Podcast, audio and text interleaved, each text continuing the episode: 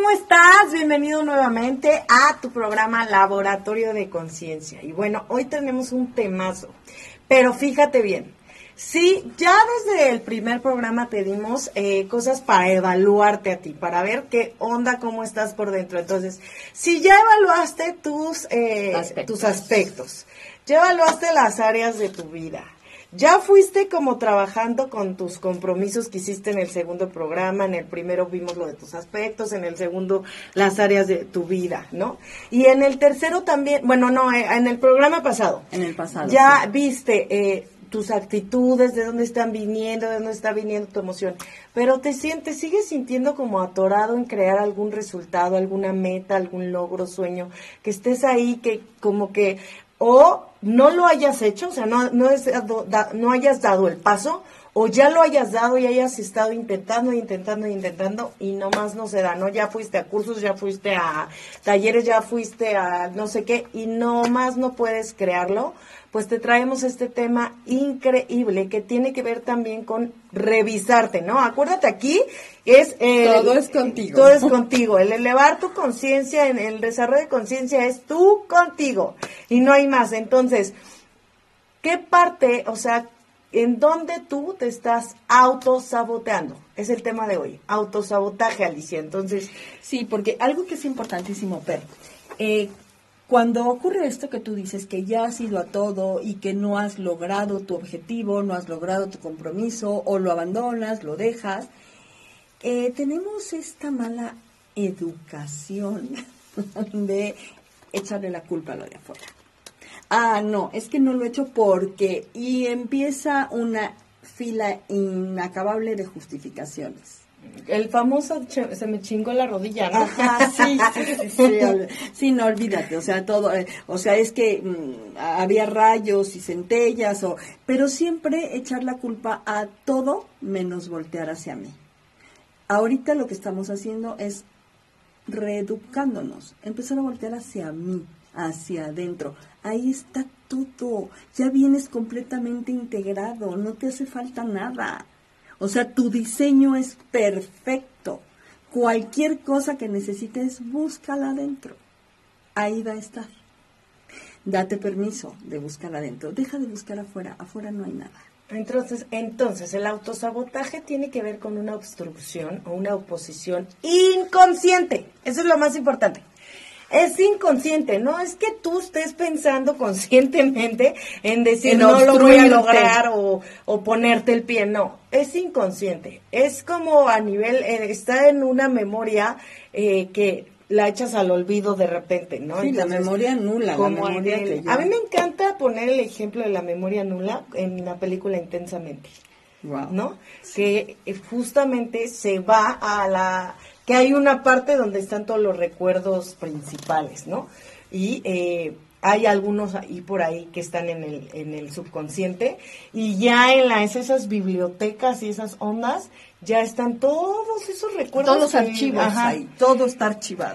No es como que se desapareció, ahí están, pero los tenemos en el inconsciente. Y Además está no nada más lo que hemos vivido en esta vida, Perlita, está todo lo de nuestros ancestros, todo, o sea, hay memorias, hay arquetípicas, hay, o sea, tienes todo, o sea, todo lo que necesitas ahí adentro. Entonces, pues ir a buscarle, ¿no? Ahí mandar a tus emociones a buscarle. Entonces, fíjate bien, es inconsciente, o sea, están ahí. Entonces, tú lo que requieres es traerlo al consciente, a ver mi autosabotaje, ¿de dónde está viniendo? Y el autosabotaje normalmente es miedo. Siempre es miedo. Siempre, es, un miedo inconsciente a algo. Entonces, es un miedo disfrazado de una justificación, ¿no? De lo que sea que te estés justificando. Y ahorita vamos a hablar de los distintos tipos de autosabotaje que vienen de los distintos de los distintos tipos de miedo, ¿no? Entonces vamos a empezar, ¿te parece, Ali? Va. El primero, ¿cuál es, Ali? Miedo al éxito. Uy, ese es eh, como súper común, ¿no? Sí, y fíjense, es algo bien importante. El miedo al éxito es cuando la persona no se cree merecedora de algo muy bueno. ¿Te suena familiar? Bueno, es normal es normal, no sientas como que yo soy el único pendejo que no me siento merecedor, no es cierto. A todo el mundo le ocurre. ¿De dónde viene? De que nos dan, claro, y de que nos dan el amor condicionado. Desafortunadamente, cuando somos papás, yo me incluyo, nadie nos enseña a ser papás. No hay una escuela para padres, que sería, híjole, ese es uno de mis sueños.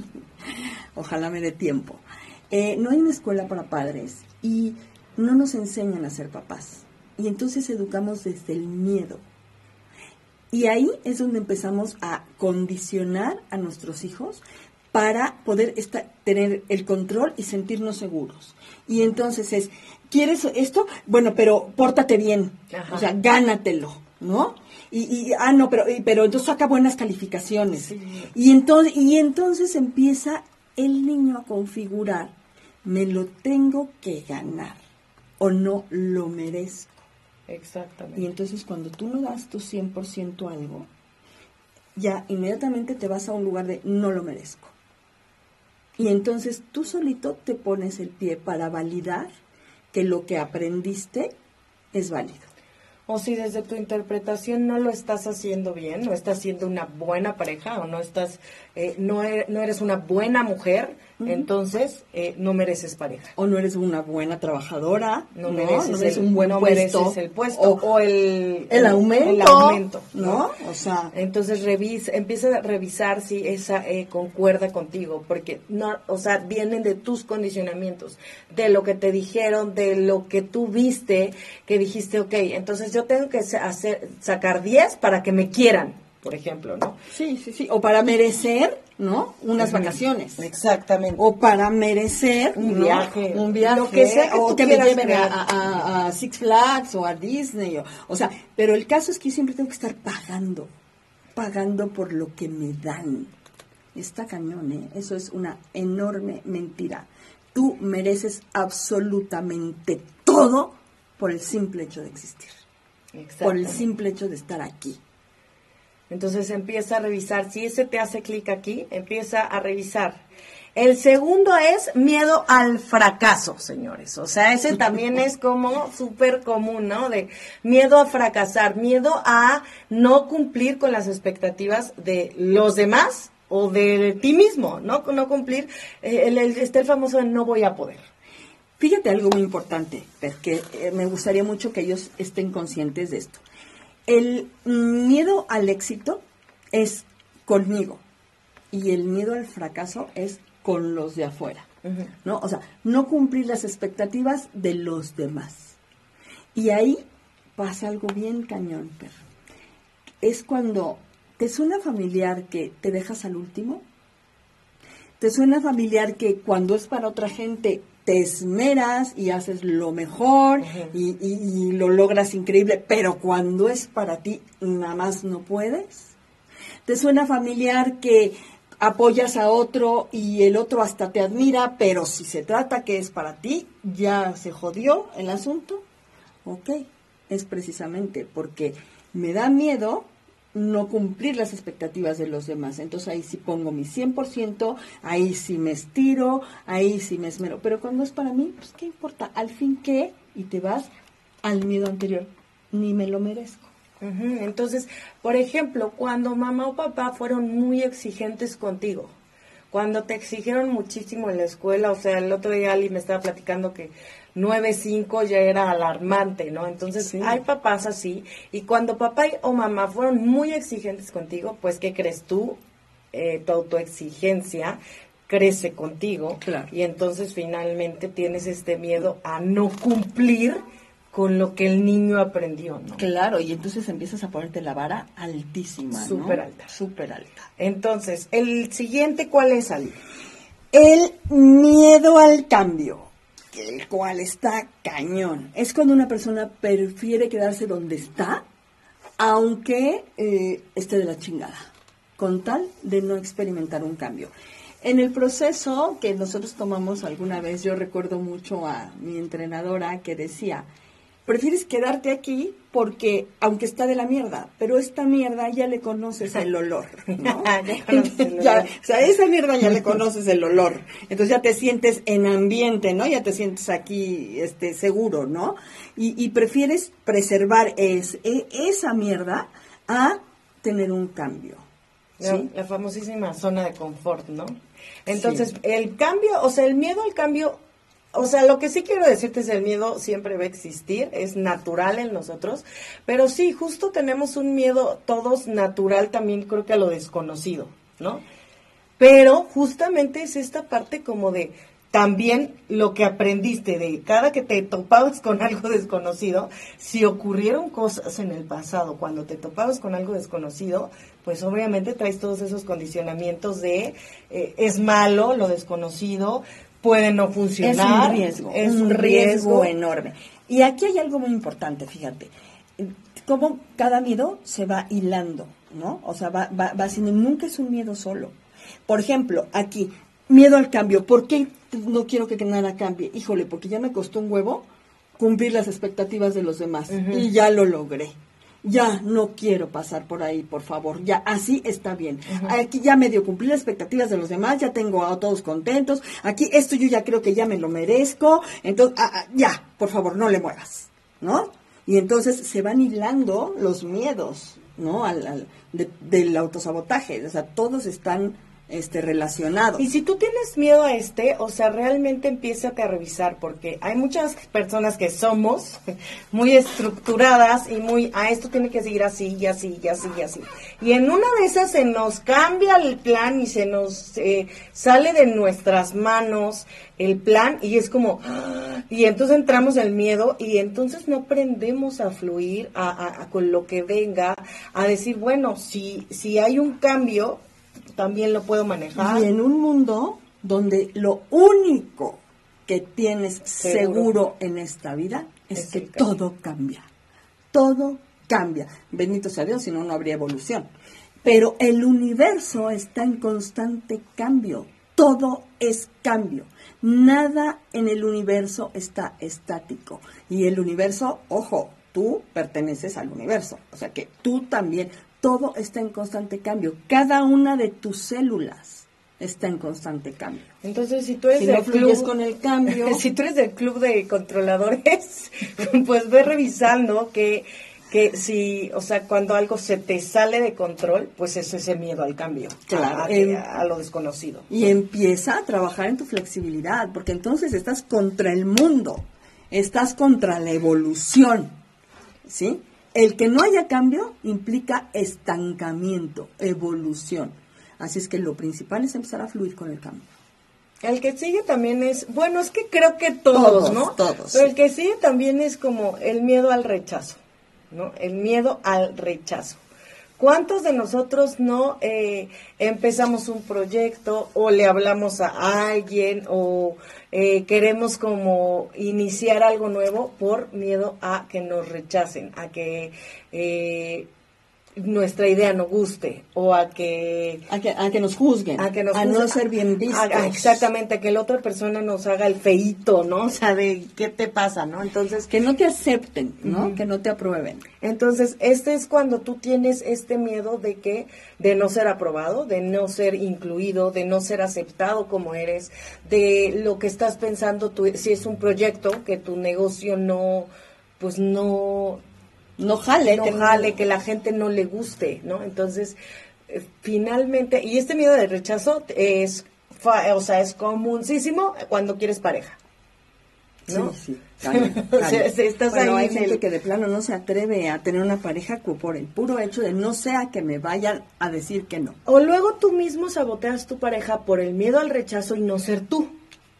Claro. ¿no? Por estar queriendo ser como crees que él quiere que seas y entonces eh, generas un cagadero espantoso. Y aparte el miedo al rechazo trae una consecuencia grave, que es que te compares, que te estás comparando. Es que si no soy como este, o si no soy como el otro, o si no soy como mi mamá, o si no soy como este empresario, o, y entonces, obviamente nadie es como nadie, todos somos únicos, e únicos e irrepetibles. Entonces, pues, o sea, el rechazo trae consigo que te compares y compararte es súper disfuncional. Siempre te lleva a frustración y a tristeza porque siempre va a haber alguien mejor que tú y siempre va a haber alguien peor que tú. Pero de eso no se trata en la vida.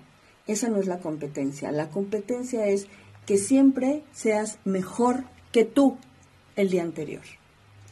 Que tú digas, hoy estoy mejor que ayer. hoy logré más, hoy sumé más. Yo conmigo, porque estamos en, en una evolución, pero mi evolución es, mm, o sea, totalmente personal. Entonces, como yo estoy, cada vez debo estar mejor y debo de ir avanzando, pero nunca en comparación con los demás.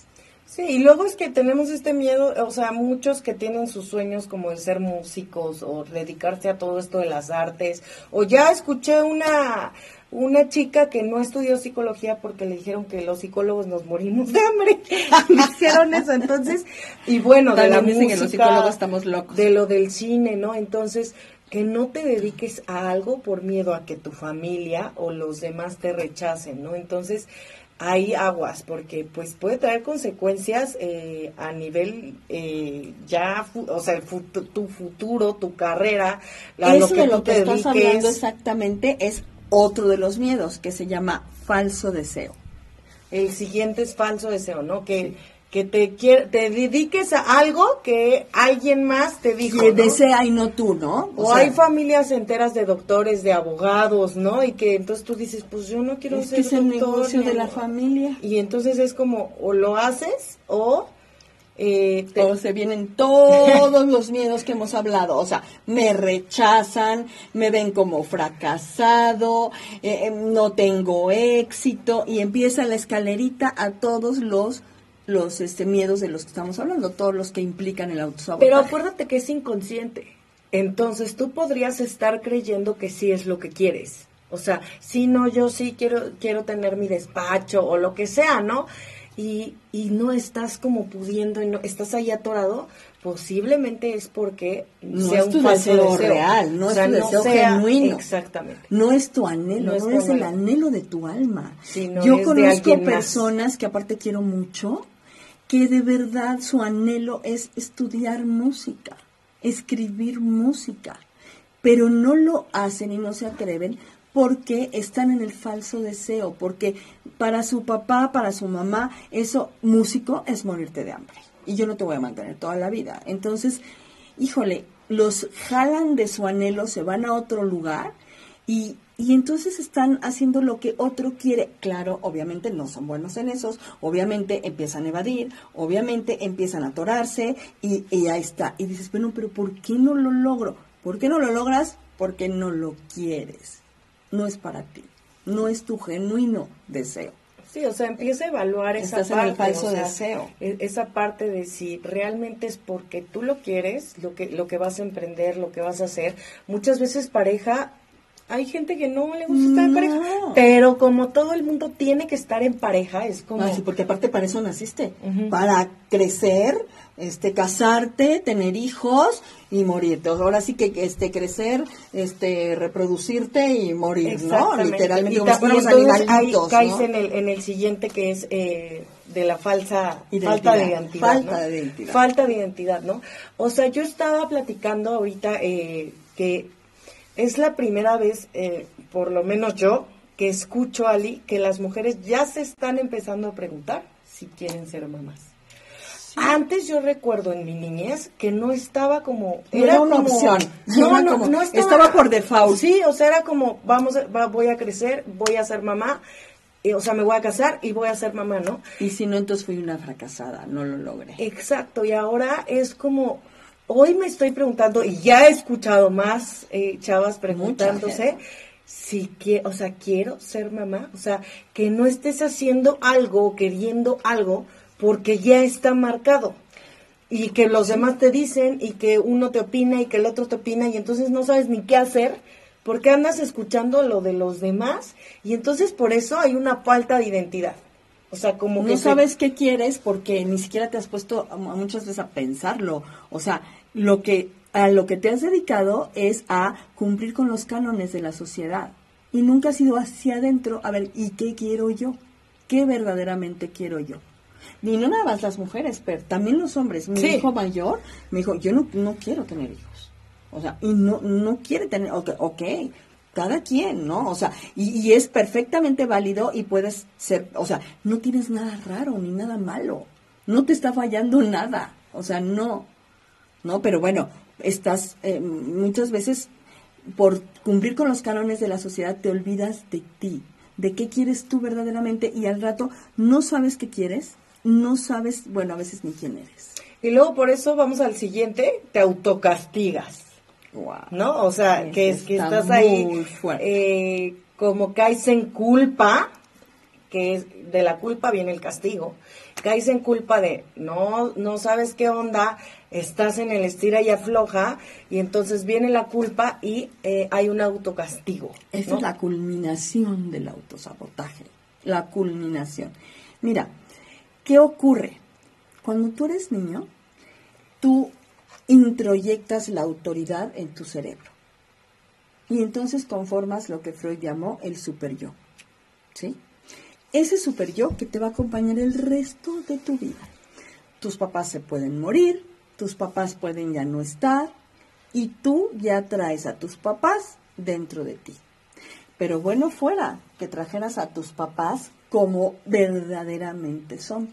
No, traes a unos monstruitos de la autoridad, que fue como tú lo viviste de niño. Imagínate cómo vive un niño, Per, que te llega a la rodilla, el que el papá, ¿no? Al, cual le llegas a la rodilla, te diga, para ya, o te pego.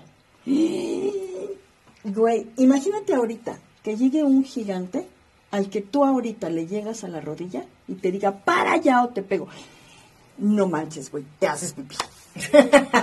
La neta, o sea, ponte a pensarlo, o sea, realmente usa tu imaginación y vete frente a un tipo al cual, güey, si a veces nos impactan a los que les llegamos aquí, imagínate a alguien a quien le llegas a la rodilla y que además te pega un grito.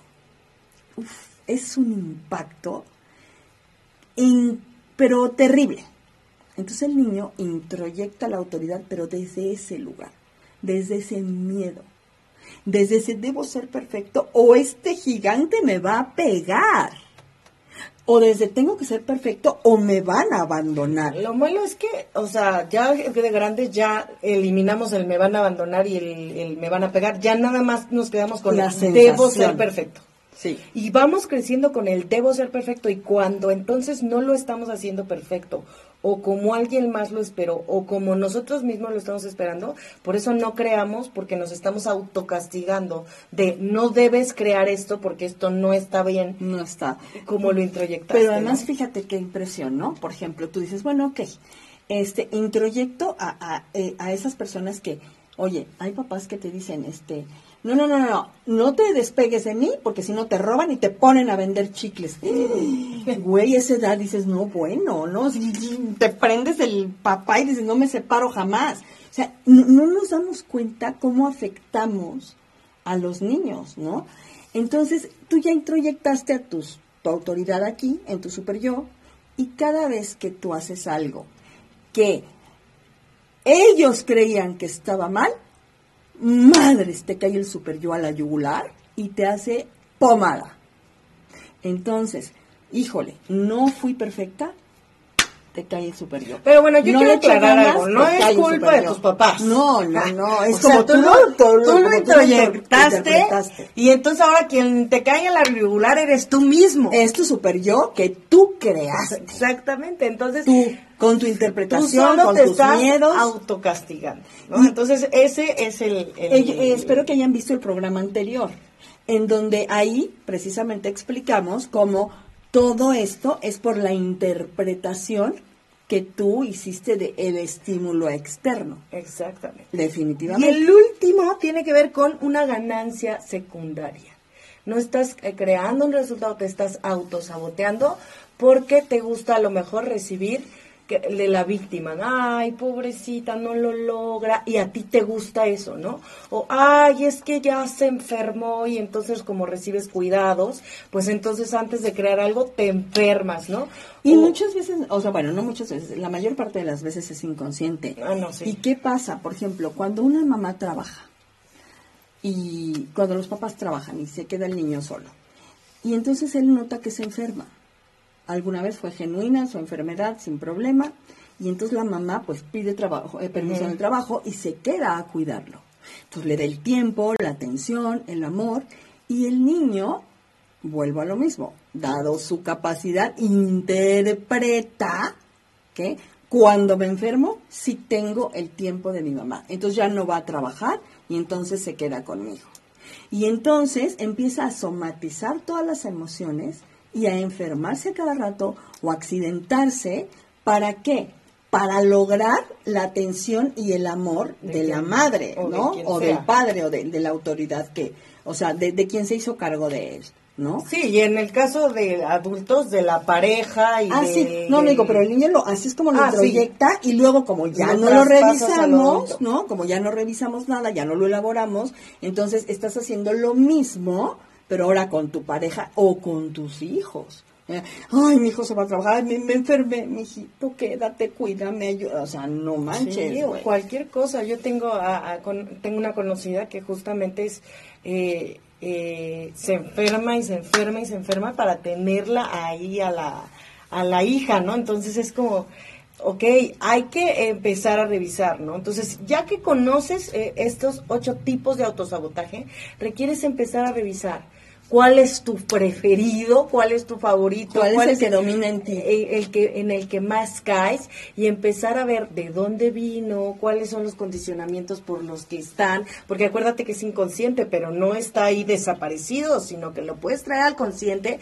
y ver a ver de dónde está viniendo mi miedo, en a lo mejor en dónde lo configuré y si no llegas a ver en dónde qué lo hago ahora, ahora de adulto cuando ya no estoy tan vulnerable, ya no necesito de los demás Ahora, ¿para qué lo hago?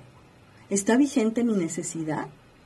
Porque ya no está vigente, pero no lo hemos revisado, no hemos ido hacia adentro. Y entonces te estás autosaboteando y por eso no cumples tus metas y por eso no cumples tus sueños y por eso exactamente se queda en un sueño y no en una realidad.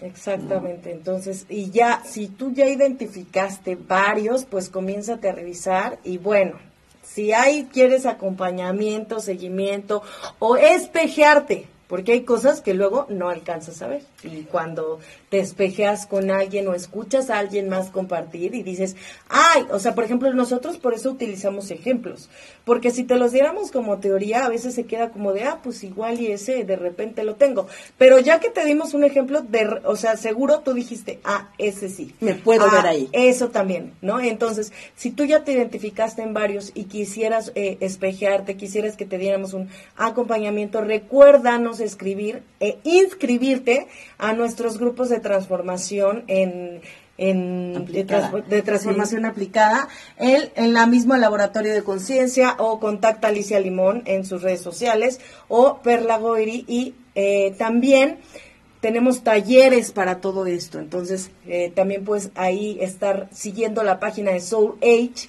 para que te enteres de los, de los talleres que damos. Sí, y de las fechas de los talleres, están increíbles, o sea, te van a, a mega fascinar.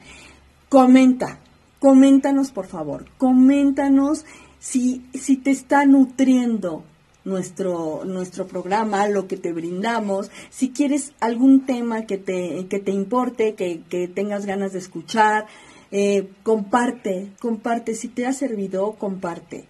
¿Sí? O si quieres que ahondemos también en algún tema que tú te quedaste así como, a lo mejor ahorita en autosabotaje y quieres que hablemos más a profundidad, también coméntanos. Y si no te gusta y así, también coméntanos. nos sirve todo. Supuesto, todo. es bienvenido, todo suma. Entonces, pues, nos vemos en el siguiente programa que también va a estar interesantísimo y no te pierdas nuestras transmisiones eh, semana con semana.